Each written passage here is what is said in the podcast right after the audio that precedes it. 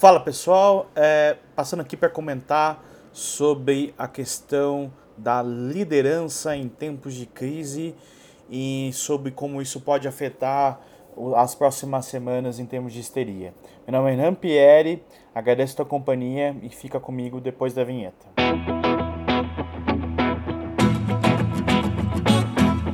Bom, acho que até agora todo mundo está sabendo que o coronavírus está se espalhando rapidamente pelo Brasil.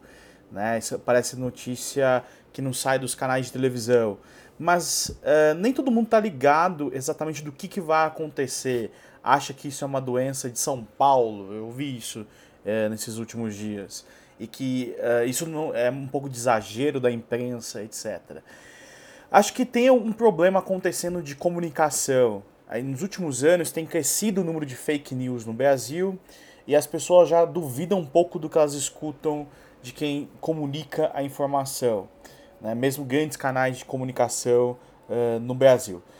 E, particularmente, também uh, tem atrapalhado o fato das autoridades, algumas autoridades, não terem levado em conta o grau de risco que isso traz para o país, as consequências que isso traz para o país, e não tem se portado da maneira como deveriam se portar.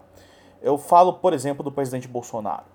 É, eu não sou aquela pessoa que gosta de falar especificamente do desempenho do presidente no país, mesmo quando ele fala atrocidades. Né? Isso porque eu entendo que as atrocidades que ele diz, embora me incomodem, fazem parte do jogo político e que é uma linguagem que veio para ficar, essa coisa de ofender alguém ou de dizer uma coisa absurda, as pessoas gostam disso né? Isso dá voto, inclusive.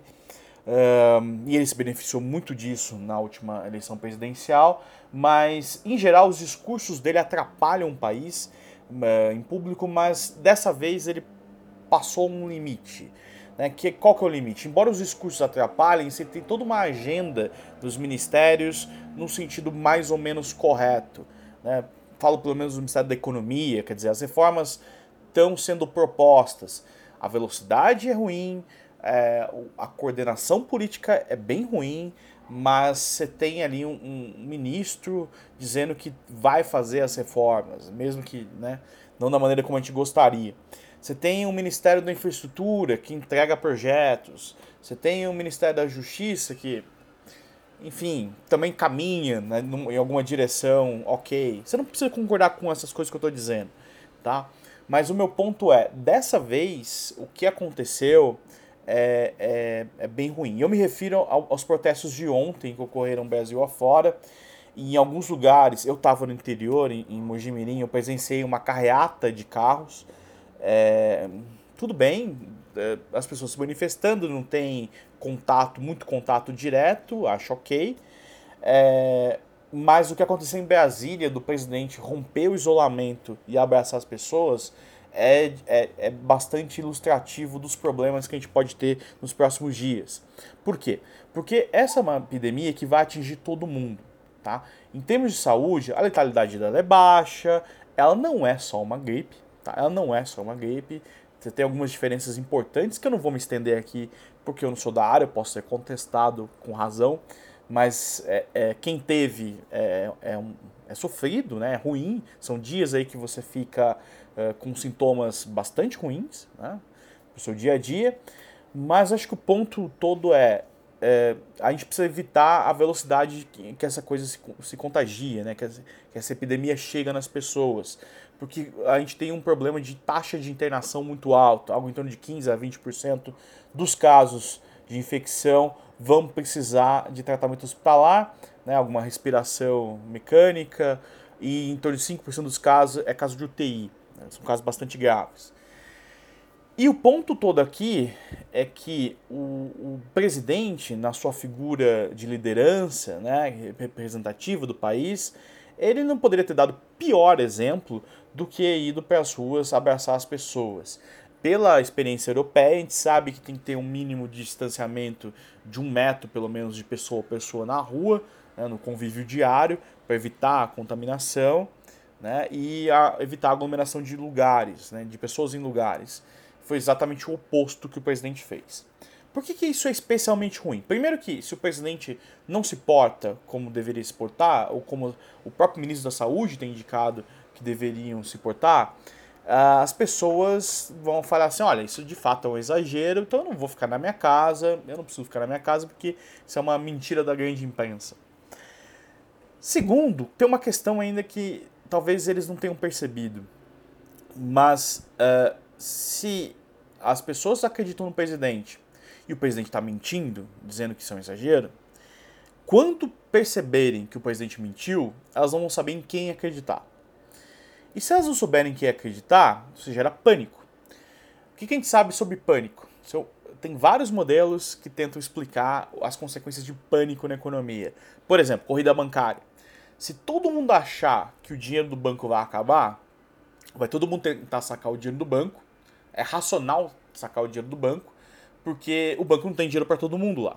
Né? Então, o banco tem uma provisão, uma reserva bancária que dá conta de, dos saques que são feitos diariamente, né? mas se todo mundo resolver tirar o dinheiro do banco, não tem dinheiro. Né? E, e esse é o ponto. Mesmo que você não seja, seja bem informado e saiba que não, não devo ir ao banco, não, não vale a pena essa corrida bancária, se você achar que as outras pessoas não pensam assim, que vão sacar o dinheiro, você também vai e saca. Né? E isso aqui se aplica sobre algumas coisas também nessa nossa atual crise. Quer dizer, se eu estou evitando corridas aos supermercados, por exemplo, porque as pessoas em épocas de crise elas estocam comida, estocam mantimentos, é, e isso faz com que os supermercados fiquem esgotados, eu estou informando mal as pessoas. Porque quando elas acharem poxa, o presidente mentiu para mim, então agora é, eu não sei mais o que fazer, isso aumenta a percepção de risco, o grau de aversão ao risco da pessoa, e a consequência é ela, ela correr para o supermercado, estocar comida e ter um comportamento muito mais temerário do que se devia, inclusive lotando os postos de saúde. Então, falta liderança no país, é, eu não que eu esperasse muita coisa do presidente, ele já estava equivocado em convocar as manifestações como convocou, durante a semana passada em Roraima reforçou a importância das manifestações.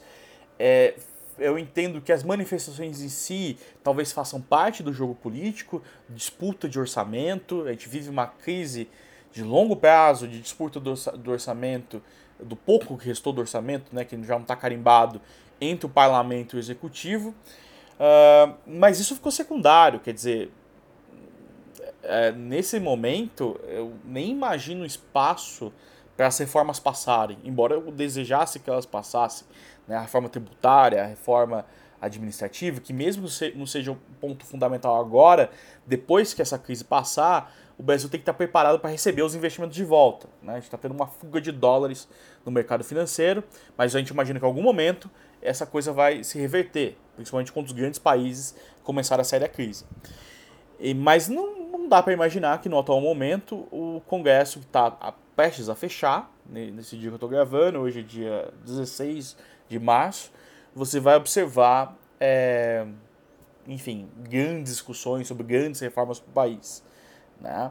É, até um, bom momento para se discutir, porque a gente está na iminência de uma nova crise, em cima de uma crise que nem acabou né, direito, mas uma nova crise econômica por causa do coronavírus. É, mas eu acho que não vai acontecer. Então ficou secundário isso. Então já era errado convocar para as manifestações, ir lá e abraçar as pessoas. Foi um gesto de descaso com os, os esforços que estão sendo feitos mundo afora para combater o vírus. Tá? Enquanto isso, as políticas públicas para o combate ao coronavírus não saíram. Quer dizer, que que vai, a gente nem começou a discutir o BNDES vai agir, vai eventualmente socorrer empresas, vai dar crédito subsidiado, não que eu acho que deva dar, nem fazer, principalmente para muitas empresas, mas enfim, o que, que, vai acontecer? Vai ter programa de renda mínima para as pessoas ficarem em casa? Qual é o plano do governo? A minha impressão, isso é só uma impressão, é que o pessoal da área de saúde está bem informado, está agindo até corretamente, mas falta aí dentro do governo, dos governos, um senso de responsabilidade maior e um plano do que fazer. A minha impressão é que se pensa que não dá para fazer nada.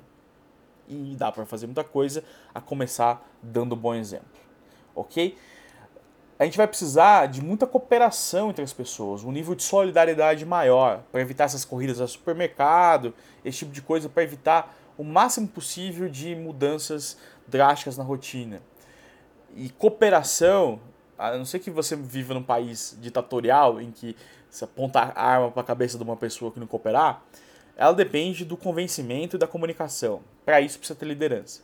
Falta liderança no país, no sentido de dizer para as pessoas que é uma doença grave, que, não no sentido individual, mas no sentido coletivo, que vai colapsar o sistema de saúde e que a gente tem, tem que estar preparado uh, eh, para ser solidário e para se recuperar o mais rápido possível disso, tá? Eu não sou do tipo extremista, cancelar pessoas, muito pelo contrário, eu ainda espero que o presidente reveja seu comportamento, se desculpe pelo que fez, em que a gente possa seguir uh, com informações adequadas à população, não aumentando o tamanho do problema, mas também não escondendo informações, porque as pessoas logo vão perceber que assim que as cidades ficarem totalmente vazias, o prejuízo econômico vai ser muito grande.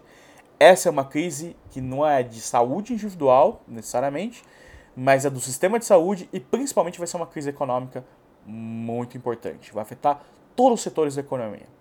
Mas eu vou estar por aqui falando mais sobre isso nos próximos vídeos. Tá ok? Se você ficou bravo comigo, já deve ter desligado o vídeo, porque eu falei mal do presidente. Mas é o ponto de a função do líder. A função do líder é liderar. Se você lidera, você tem que pôr o rumo certo. Né? Você tem que mostrar o rumo. Isso é liderar.